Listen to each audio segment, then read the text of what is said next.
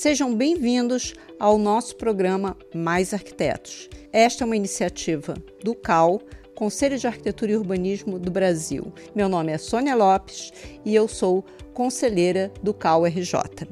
Bem, nosso episódio de hoje, ele tem por tema por que arquitetos e urbanistas precisam repensar o planeta. E para isso nós temos aqui a Clara, que é mestre em gestão urbana para mudanças do clima, e nós temos também o Zacarias, Zacarias Ferreira, que é estudante de arquitetura e urbanismo pela FIAM São Paulo. E aí eu queria que vocês se apresentassem. Primeiro as damas, primeiro Clara.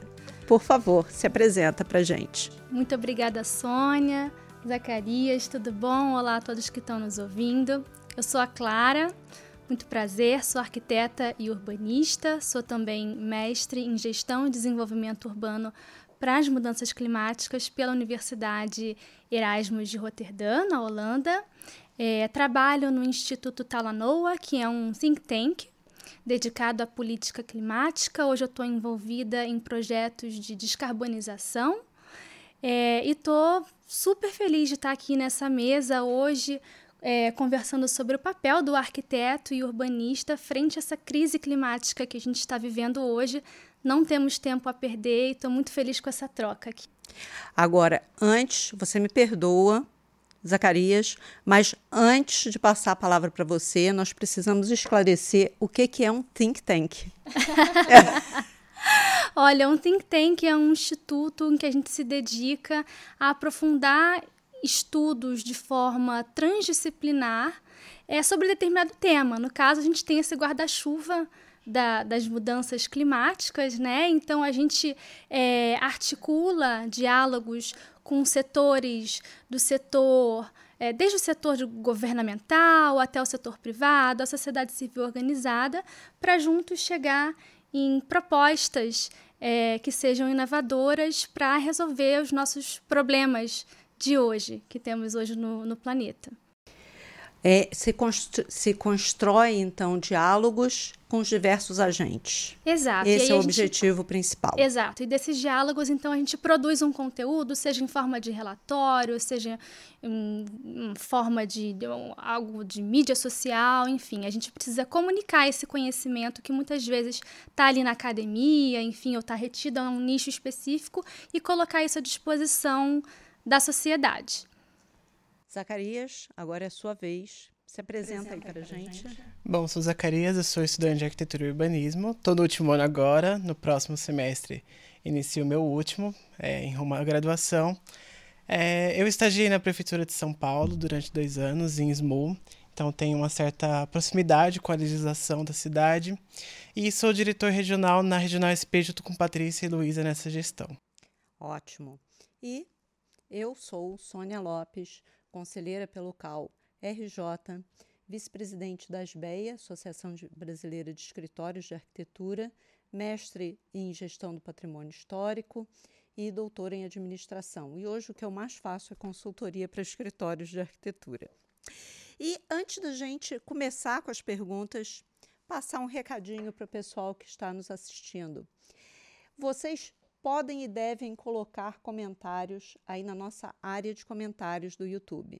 A nossa equipe de comunicação está a postos para responder esses comentários.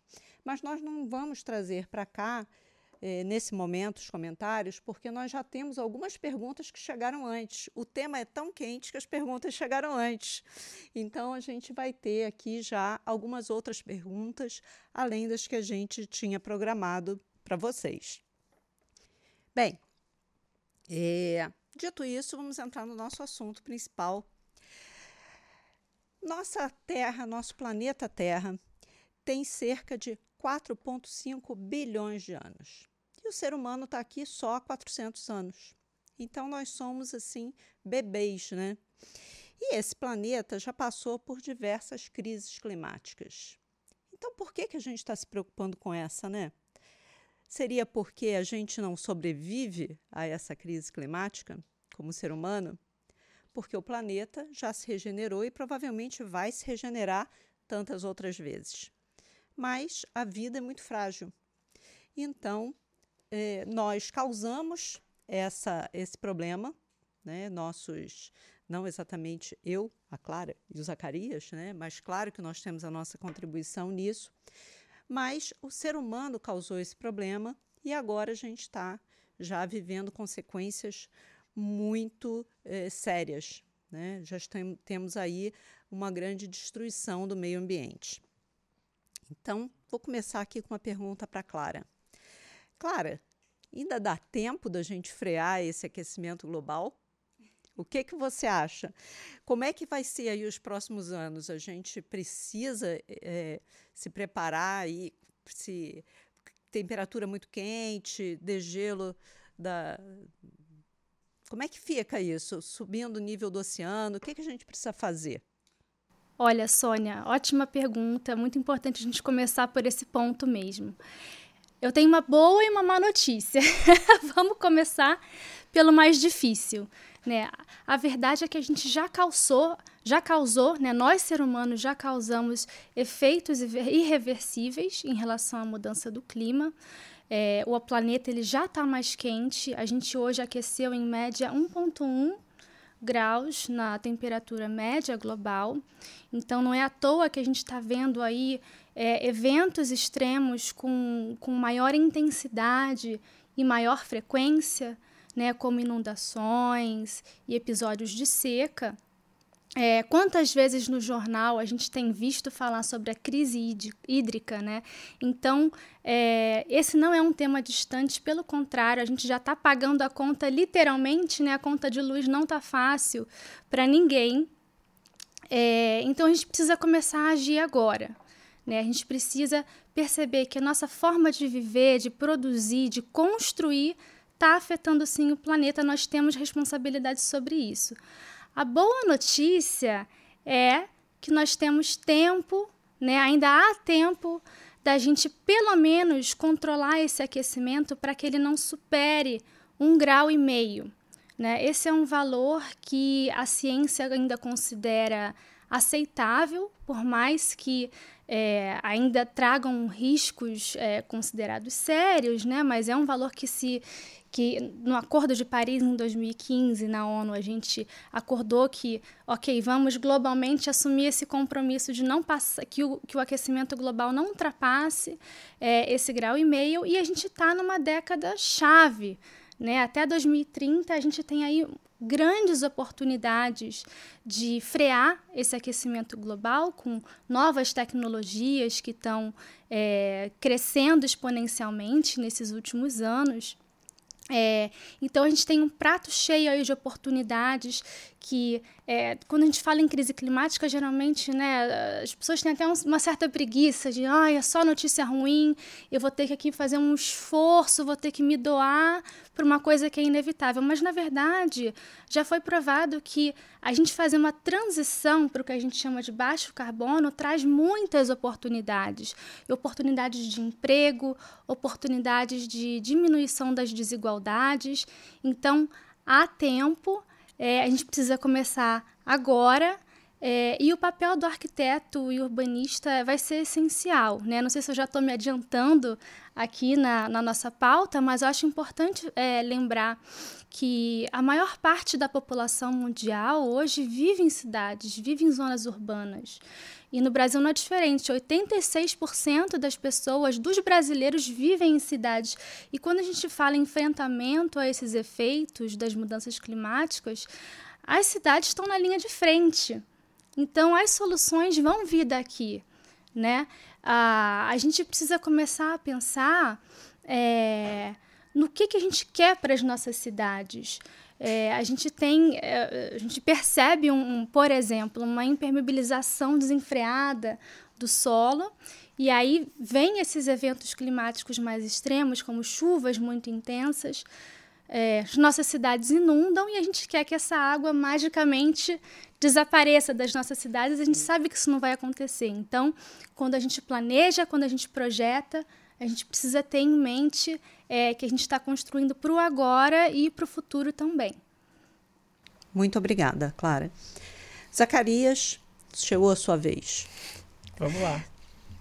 O Zacarias representa aí um grupo de estudantes de arquitetura, um grupo de jovens que já nasceram aí com o chip da sustentabilidade. E ele está fazendo aí um trabalho final de graduação exatamente sobre requalificação urbana.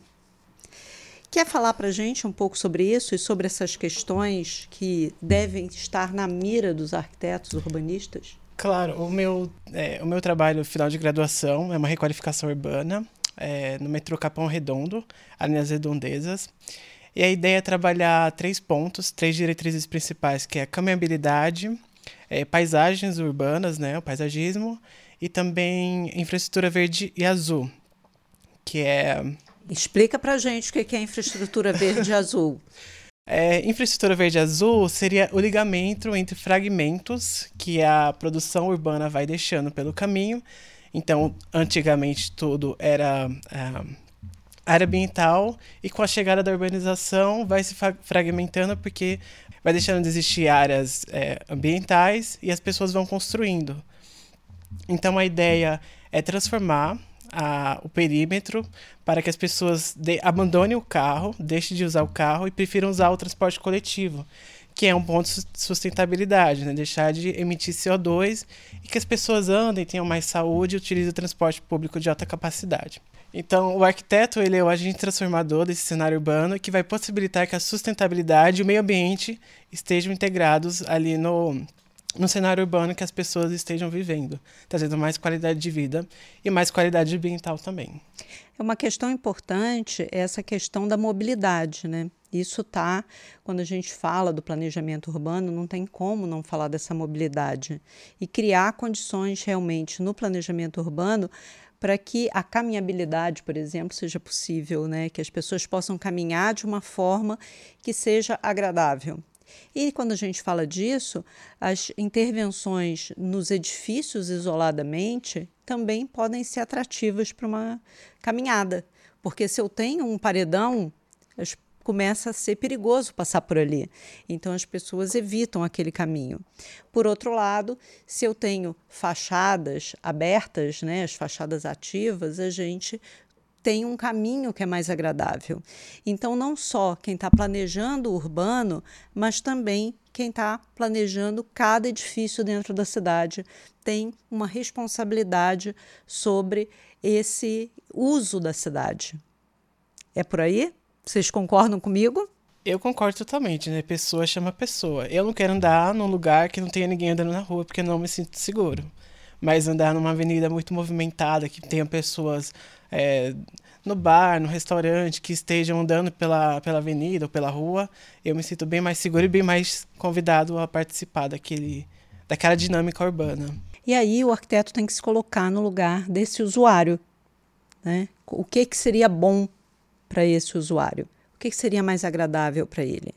E lembrar que ele tem uma responsabilidade sobre tudo que ele projeta, né? seja o urbano, seja o edifício isolado.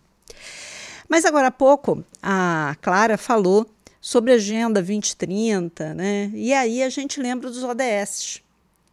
E para quem não sabe, os ODS, né? Você já deve ter visto isso em algum lugar. Se você não conhece, não sabe o que está perdendo.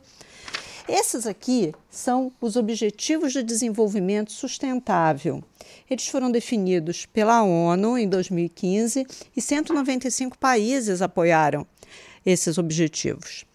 E a gente aqui tem um conjunto de propostas, né, de objetivos para serem alcançados que esses objetivos são divididos em metas e indicadores. Então, isso aqui, quando a gente vê um desses objetivos, a gente consegue, quando você vai é, estudar aquele objetivo, você consegue entender bem o que eles querem dizer, porque tem um bom descritivo. E a gente tem aqui objetivos que estão linkados, estão é, conectados com o tripé da sustentabilidade.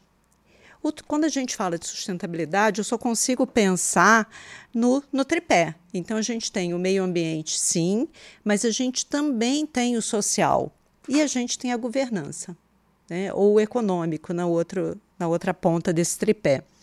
Quando a gente olha para esses objetivos de desenvolvimento sustentável, é muito comum eu ver os arquitetos dizendo que determinado trabalho está alinhado com os objetivos e ele alinha com o objetivo 11, que é cidades e comunidades sustentáveis. E aí eu, pessoalmente, acho que o nosso trabalho de arquiteto está muito mais ligado com consumo e produção responsáveis. Né? Porque se a gente tiver uma produção responsável dentro do, do, nosso exercício profissional, a gente de alguma forma vai estar tá chegando efetivamente a cidades, comunidades sustentáveis. Né? E tudo está interligado, então não dá para eu pensar numa cidade que seja é, sustentável, uma comunidade sustentável, se eu não estou pensando também em inovação, se eu não, não estou pensando de uma forma diferente, buscando outras oportunidades, se eu não estou pensando no social. Então, que social é esse que a gente precisa cuidar, né? Afinal de contas, as pessoas que estão morando naquele lugar e com uma determinada intervenção elas podem ser desalojadas, e aí? Né? Então, quando a gente fala de erradicação de pobreza, fome zero, é, emprego digno, energia acessível e limpa, a gente está falando também da nossa atuação é, como arquitetos. E é, tem, se a gente olhar para isso aqui, a gente tem aí, pelo menos dos 17, pelo menos uns 9 cabem para o arquiteto. Então, a minha sugestão é: se você não conhece ainda os 17 objetivos, está é, tá na hora. Né? Como ser arquiteto e não conhecer os objetivos de desenvolvimento sustentável, se a gente trabalha exatamente para esse desenvolvimento das cidades. Mas vamos lá. É, me assusta às vezes que a universidade ainda não está falando tanto assim como deveria. Né? A gente vê que em outros nichos de mercado, fora da arquitetura, fora da universidade, a gente já tem um foco para essa, essa problemática já há muito mais tempo. Né? É, e quais são as vantagens que a gente tem é, se a gente aderir a, essa, a esses 17 objetivos? Quem se candidata, Clara? é, eu acho que no âmbito universitário o Zacarias vai poder falar melhor do que eu. É, quando eu me formei em, em janeiro de 2015, a ONU tinha ainda acabado de lançar né, os, os ODS, então foi um tema que uh, não, não esteve ali durante o meu período de graduação. É, queria só entrar um pouquinho, vou, vou entrar um pouquinho nesse, nesse tema da universidade, é, e vai ser interessante ouvir o Zacarias, porque é, eu senti muita falta durante a minha graduação de um olhar mais para a sustentabilidade. Eu acho que existia. É, havia um desconhecimento de fato, eu acho que até talvez um certo preconceito com o termo, o que eu entendo é, é, com tanto greenwashing que a gente vê por aí, né? A gente precisa tomar cuidado com o que a gente fala, sustentabilidade não é um acessório, mas a universidade me deu é, ferramentas incríveis que estão por baixo desse guarda-chuva da sustentabilidade. Né? Quando a gente fala sobre uma melhor implantação de um, de um edifício, né? orientação, principalmente pensando em insolação, pensando em ventilação cruzada, né? E, e, as disciplinas de projeto elas sempre tiveram assim na sua estrutura um viés social. Então acho que de toda forma, sendo explícito ou não, a sustentabilidade sempre esteve aí na, na dentro do fazer do arquiteto, né? Ah, e as vantagens para o Brasil de, de aplicar, de, de colocar de fato em prática os objetivos de, do desenvolvimento sustentável. Bom, primeiro é a gente cumprir com a nossa palavra, né? A gente como país vai, temos nossos representantes, nós assumimos compromissos é, e, e, e colocamos ali, olha, até 2030 vamos cumprir com, com esse acordo, concordamos que são importantes, então precisamos mostrar para o mundo que a gente cumpre com a nossa palavra. O, os ODS, eles vêm para a gente é, agir de fato em prol de um, de um mundo mais, é, mais sustentável, mais inclusivo, e aí as vantagens vão é, é, é a nível é, é, de país, municipal, né? Acho que as ações de adaptação, por exemplo, são muito é, locais, elas são muito específicas de cada local. Por isso que é bom, é importante que se tenha as metas, os indicadores, para que a gente possa mensurar até que ponto a gente está aplicando de fato cada objetivo, né, que a gente tenha, que a gente coloca aí como prioritários para uma agenda sustentável, mas também é, setores que não são tão, talvez tão óbvios como o setor privado também vai sair ganhando. Né? É um setor que vai é, receber mais investimento, porque hoje os investidores, né, eles olham para as empresas com essa empresa, essa empresa está tá investindo em quê? O que, que tem nessa cadeia produtiva? Né, dessa empresa X. Também outras vantagens, aprender a trabalhar em parceria. Né? A gente sabe que hoje sem parceria é muito difícil a gente se manter competitivo e ir para frente. Então, boas práticas, transparência, eu acho que tem uma série de vantagens que vem junto com, com a aplicação do, dos ODS. É, agora, o que me preocupa é que a gente não tá, não parece estar tá caminhando tão bem nesse sentido. Eu acho que a gente está em, em, vias de conseguir até 2030 atingir o ODS 7, se eu não me engano, é o ODS que fala em energia limpa, né, e verde. Mas esse era fácil, né? A esse gente era muito já fácil. tinha energia limpa. Exatamente. A gente tem aí uma matriz energética Exatamente. majoritariamente limpa e olha que nem isso agora a gente está voltando a investir em carvão, então até onde a gente vai atingir esse é. ODS, eu não sei. Mas vem aí, vantagens não faltam e a gente precisa aplicar desde já e mensurar tudo isso também. Tá ótimo. E é, somando a isso que você falou, eu colocaria, eu incluiria a gente estar no, no mercado internacional, porque hoje você precisa, para estar nesse mercado, você realmente precisa demonstrar que, que cumpre é, determinados princípios de sustentabilidade, a questão principalmente da transparência, né? É, e a questão da reputação, que é muito ela pesa muito no financeiro também hoje. Com certeza. Então Com pode certeza, fazer toda a diferença no desenvolvimento de um país. E você, Zacarias, conta pra gente como é que os ODS são abordados na universidade. Uh, nas aulas de urbanismo, a gente geralmente costuma consultar, mas não todos, né? A gente sempre trabalha sobre o tema da desigualdade social, sobre o tema do meio ambiente, mas não são todos ainda que são implementados, né? Eu sinto que hoje a faculdade está muito ligada ao, à faculdade que mais emprega. Então, eu não sei se a gente está numa era de publicidade muito forte, muito grande. Então, nossas faculdades elas estão mais ligadas agora sobre o quanto a faculdade pode empregar, sobre o quantitativo, do que talvez mais o qualitativo em formar arquitetos e urbanistas mais é, dedicados ao DS. Mas a gente tem alguns temas que são abordados, e alguns professores vão até além da grade curricular e trazem mais é, riqueza na nossa, na nossa formação sobre isso. Que ótimo. Mas tem mais alguma ação aí ligada a jovens que vocês conheçam, que ligue aí com o ODS? Tem. Tem uh, uma organização internacional chamada Unleash Rex, é, super legal, voltada para jovens. É, eles fazem laboratórios de inovação anuais focados nos ODS. Então, eles juntam grupos de jovens que escolhem um ODS e a partir desse ODS eles vão aplicar, vão juntos bolar soluções para determinado local específico baseado naquele ODS para alcançar aquele ODS específico. Então, é, a gente teve o primeiro Unleash Rex no Brasil em 2020, é, que a convite do Youth Climate Leaders eu pude ser uma das organizadoras e foi super legal. Em 2021 também teve um outro Unleash Rex conectado com desafios na Amazônia. Então, para quem tem interesse em saber mais sobre os ODS e como aplicar de fato no dia a dia com soluções inovadoras, ainda mais em grupos de outros jovens, mu grupos multidisciplinares, né? Eu super recomendo que entrem no site do, do Unleash Rex para saber aí quais são os próximos que estão vindo. Uma outra coisa que eu lembrei agora enquanto você falava são os guias que o IAB está lançando.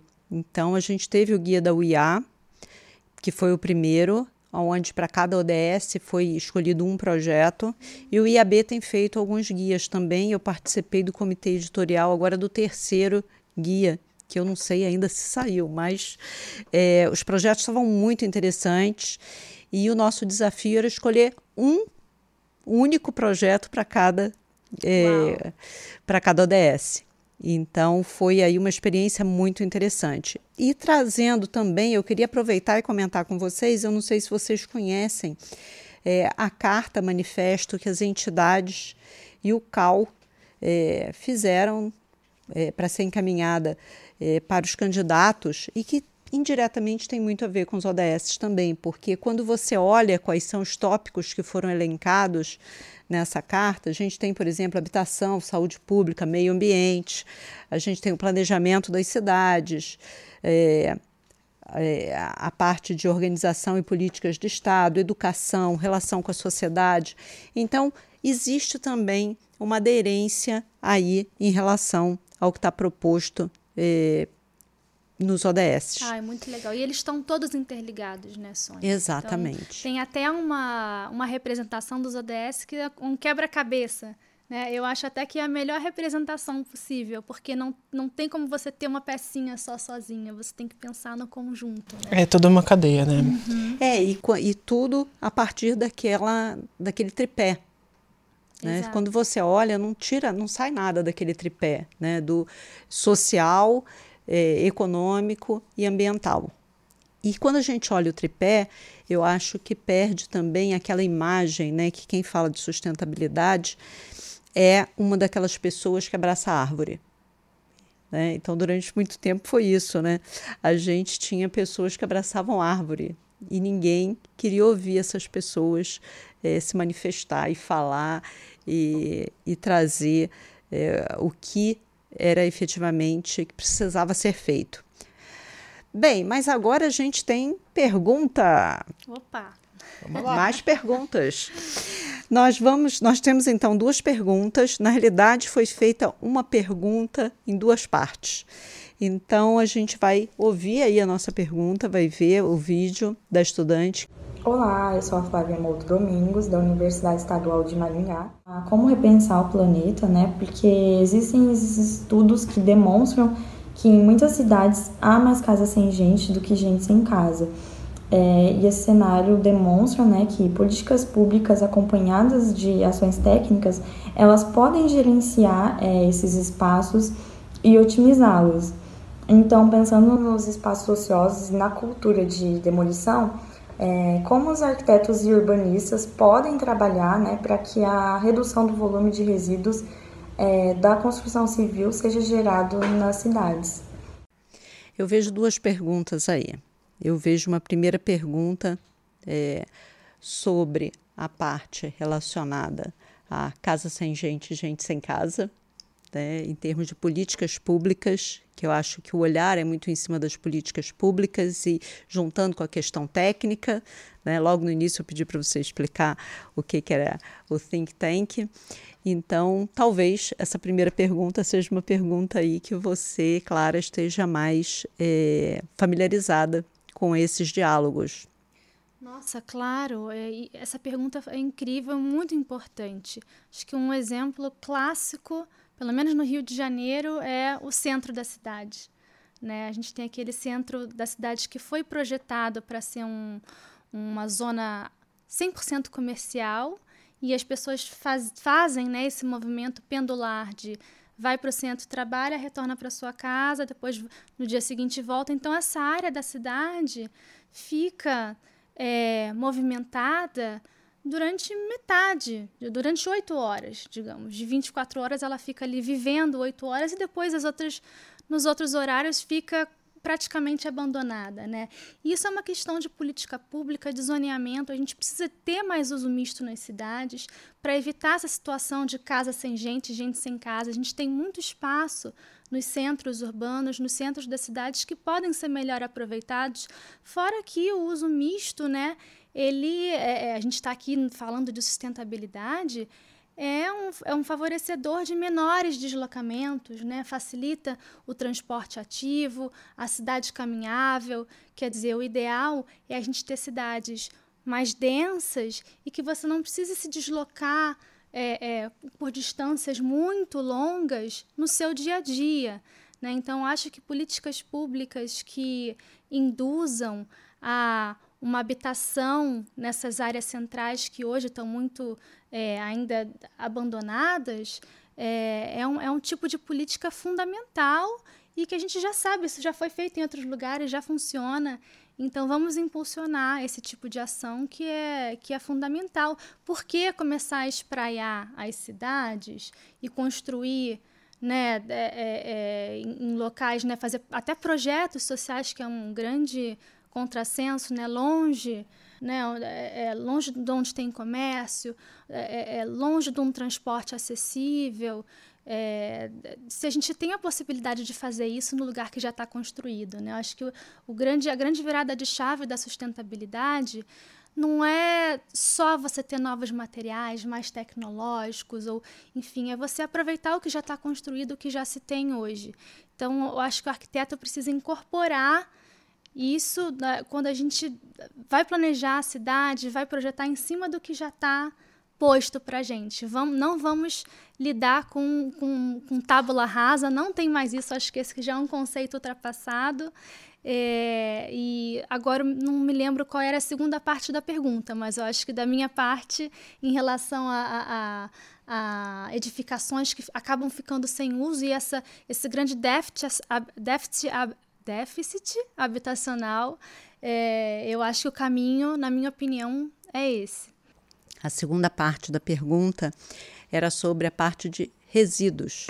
Ai, resíduos. É, não tem. acaba se conectando diretamente, né? Se você não precisa construir um novo complexo habitacional que vai ser em determinada região, porque é mais barato construir lá e nananã, você já automaticamente vai estar aproveitando uma estrutura né, que a maioria que a gente tem aqui no Brasil é de concreto, que já está lá, já está pronta, né, pronta para um retrofit, para você revitalizar. Então, você vai ter um, uma geração de resíduos muito menor, né, aproveitando o que já se tem.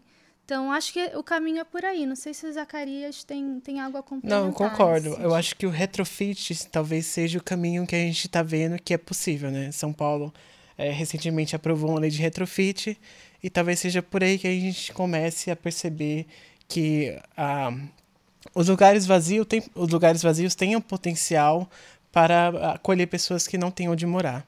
Então eu, eu concordo, até porque está bem alto né, o retrofit.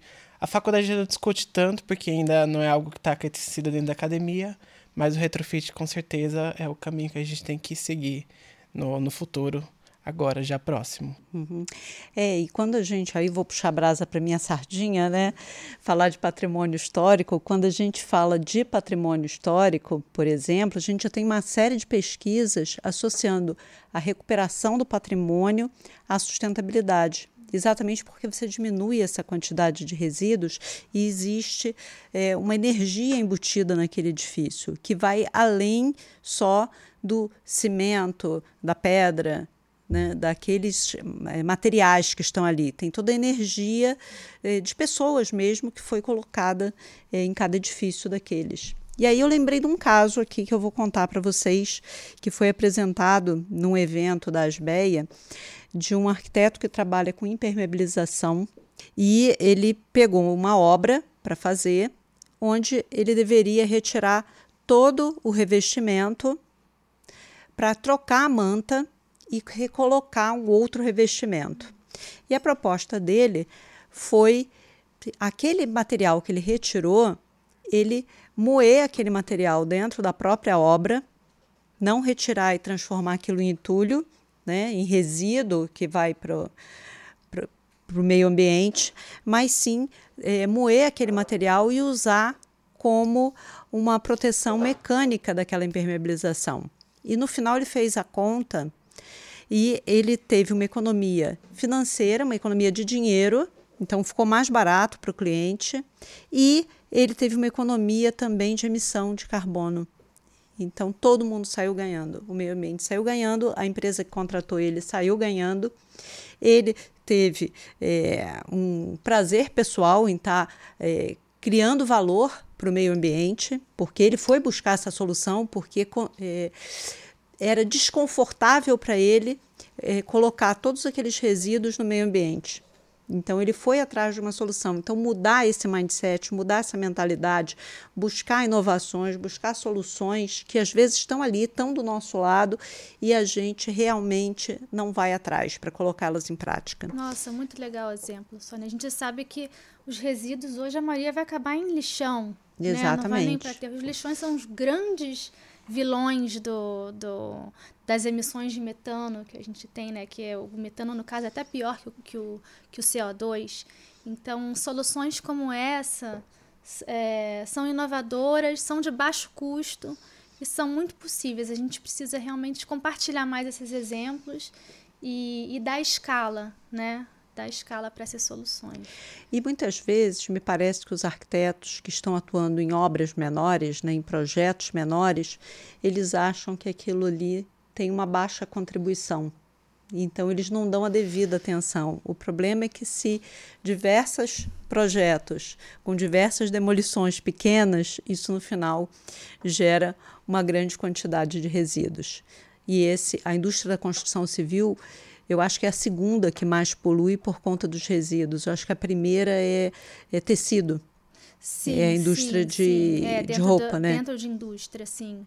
Então, quando você olha a indústria da construção civil, é, altíssima contribuição dela por conta principalmente dos resíduos. Bem, é, nossos problemas ambientais aqui no Brasil eles não estão sendo assim muito bem encaminhados, né? A gente tem aí é, alguns países que têm ações realmente mais efetivas, mas eu diria que na média a gente não está tão bem assim, né? Não estamos ganhando esse jogo. É, não estamos ganhando esse jogo. E aí, como é que a arquitetura e o urbanismo pode ajudar no arrefecimento dessas mudanças? Como é que a gente sensibiliza as pessoas, como é que a gente sensibiliza os profissionais, como é que a gente sensibiliza os nossos clientes a é, olhar de uma outra forma para as questões de sustentabilidade. É, Sônia, como você disse, a conjuntura atual não está muito favorável.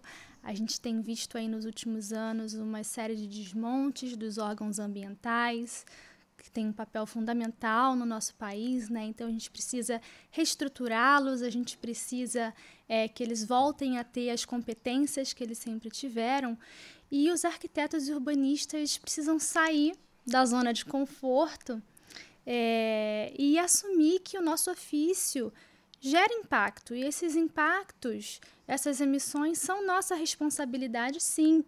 Então, é, quando a gente fala né, em concreto, em, em asfalto, que não é, a gente não vai deixar de usar o concreto e o asfalto, mas a gente sabe que o uso em excesso gera as ilhas de calor, que tornam a vida dos cidadãos das cidades, né, dos seres urbanos, muito complicada, a ponto de a gente ver casos na Europa de, de, chegar a, a, a, pessoas são hospitalizadas, chegam a óbito por conta de, dessas ondas de calor que são tão cada vez mais frequentes e intensas, e o nosso modo de construir, de fazer cidades acaba potencializando isso. Né? Então a gente precisa fazer essa mudança é, de mentalidade, assumir a nossa responsabilidade, isso desde a escala do edifício até a escala das cidades, né? Quando a gente fala em edifício, novamente, implantação, orientação dessa e especificação de materiais, e né? especificação de materiais. Porque dependendo da especificação, você traz o material do outro lado do mundo. Exatamente, Sônia. E aí a gente entra naquela questão, né? Você vai comprar um material, seja uma esquadria, seja uma chapa metálica ou de madeira, que é certificada, é super pró-meio ambiente, mas que foi fabricada, sei lá, na Alemanha, então tem toda uma pegada de carbono para chegar aqui. Então, a gente precisa olhar é, para as nossas soluções locais, o que é possível fazer aqui e que de outras formas a gente pode solucionar. Né? Não estou querendo descartar essas possibilidades, são todas muito bem-vindas, mas elas não são a única solução. Né? E quando a gente fala em cidade, novamente, impermeabilização do solo, e aí a gente conecta, pode conectar com a Agenda 2030 dos ODS, que é, são muito próximos do que a gente chama agora de soluções baseadas na natureza. São soluções para as cidades é, baseadas, inspiradas e apoiadas na natureza, com multibenefícios que vão de benefícios sociais, ambientais, econômicos, muitas vezes são de baixo custo, como por exemplo é, um jardim de chuva na cidade. Jardins de chuva são jardins que são construídos à, à beira das, das ruas e calçadas como se fossem verdadeiros canteiros, mas com é, uma vegetação própria que vai fazer uma filtragem e retenção da água das chuvas, ou seja, num, numa cidade com um solo muito impermeabilizado, né, você tem o asfalto, Vem a chuva torrencial, essa água escoa muito rápido e ela sobrecarrega o sistema de drenagem urbana e aí a água sobe, enche e aí doença, né, vetores e tudo mais. É, tem toda uma cadeia. Se a gente começa a projetar com essa visão de que a natureza ela pode trabalhar a nosso favor, né? No caso desses jardins de chuva, o que, que, eles fazem? Eles filtram, eles retêm essa água, ou seja, essa água ela escoa mais devagar para o sistema de drenagem. Então a gente evita inundações, ao mesmo tempo a gente está promovendo é, biodiversidade, né? Que, é, enfim, uma questão inquestionável, né? A gente está perdendo muitas espécies nesses últimos anos. E a gente sabe que depende da natureza, a gente depende dos serviços ecossistêmicos. É, Outros exemplos que eu posso dar, hortas urbanas, né, que além dessa questão da permeabilidade, também trazem segurança alimentar. Eu acho que não tem como a gente não falar. Né, eu queria ter falado isso lá na frente, na verdade, eu me esqueci. É tão importante. Quando a gente fala em mudança climática, nesses efeitos, os efeitos nas cidades, quem mais sente são as pessoas, as comunidades que estão em situação de vulnerabilidade. São sempre os primeiros. Aqueles que habitam as encostas dos morros, as áreas alagáveis próximas aos rios, né, as periferias ou nas zonas costeiras. Então, quem menos emite, quem menos contribui para a mudança do clima, infelizmente, é quem mais sofre os efeitos. É, e a gente tem visto, infelizmente, esses episódios se repetindo né, na região serrana do Rio de Janeiro, no Recife, e dói saber que são é, perdas e são questões que poderiam ter sido evitadas, em grande parte, com medidas de adaptação. Uhum. É, então, o arquiteto, o urbanista, ele precisa ter noção de como ele é um, é um um, ele tem um papel fundamental, ele, ele é chave, ele vai fazer ali aquela coordenação com outros profissionais, com outras, outros, outras áreas, outros setores, para conseguir promover essa segurança e qualidade de vida que a gente precisa com urgência. Né? E ele é um influenciador do cliente. O com cliente certeza. vai comprar o produto que ele indica que compre. Né? E isso é de uma imensa responsabilidade. Zacarias, e aí, como é que a gente sensibiliza as pessoas? A, a conscientização sempre foi uma arma muito poderosa em todos os momentos, né? Então, conscientizar o cliente de que certos materiais, certos é, sistemas construtivos são melhores para aquela situação é uma forma muito importante que a gente tem de conseguir com que esses efeitos sejam diminuídos. E eu acho muito interessante, você comentou sobre é, tecnologias vindas de fora. Seria muito interessante se ela viesse para cá e nós pudéssemos produzi-la né, como um acordo entre países, entre empresas, que a gente pudesse ter essa tecnologia loca local. E aí essa, esse material ele não teria que vir de longe, ele estaria aqui. Então a gente teria um material sustentável e além disso a gente teria economia local, aquecida também, que é importante para a sustentabilidade. Então não é só apenas é, o pilar de material, não é só apenas um pilar de meio ambiente, são vários pilares que juntos é, formam a sustentabilidade que é bem importante. Nossa, com certeza. E tem elementos arquitetônicos tão brasileiros e, e, da nossa história, como os brises, né? Eu já vi casos daqueles edifícios todos envidraçados e aí vem aquele aquele vidro especial importado da Dinamarca quando numa fachada orientada para o norte, quando, nossa, na década de 50, 60 a gente já fazia um plano de vidro, mas com aqueles brises móveis, né? Então, é, é exatamente esse o ponto, Zacarias. O que, que a gente pode, é, nas nossas escolhas de projeto, é, fomentar um aquecimento da nossa própria economia, do que a gente já produz aqui, né? Acho que isso é um ponto fundamental. É, e, uma, e esse é um dos ODS, né? A gente tem aqui desenvolvimento, indústria, inovação, infraestrutura, então também está ligado aos ODS. Mas um, uma questão que eu lembrei enquanto você falava, Clara, é, são aqueles casos é, que o cliente demora a entender que ele precisa de sustentabilidade e, num determinado momento que o projeto já avançou, aonde já se definiu, por exemplo, um super vidro que vem da Bélgica, e aí ele resolve que é importante chamar o consultor de sustentabilidade. E o consultor sugere o Brise. E ele mantém o vidro que vem da Bélgica e coloca o Brise na frente. Então ele gasta duas vezes. O projeto não é revisto, então tem uma questão de responsabilidade grande também. E depois a sustentabilidade fica com fama de que é mais cara. Né? E muitas vezes você tem esse tipo de situação. Inclusive, essa história eu ouvi de uma pessoa que é consultora de sustentabilidade. Então, acontece por aí repetidas vezes. Mas a gente está chegando ao final, gente. Ah. Olha só, que pena, né? Que pena.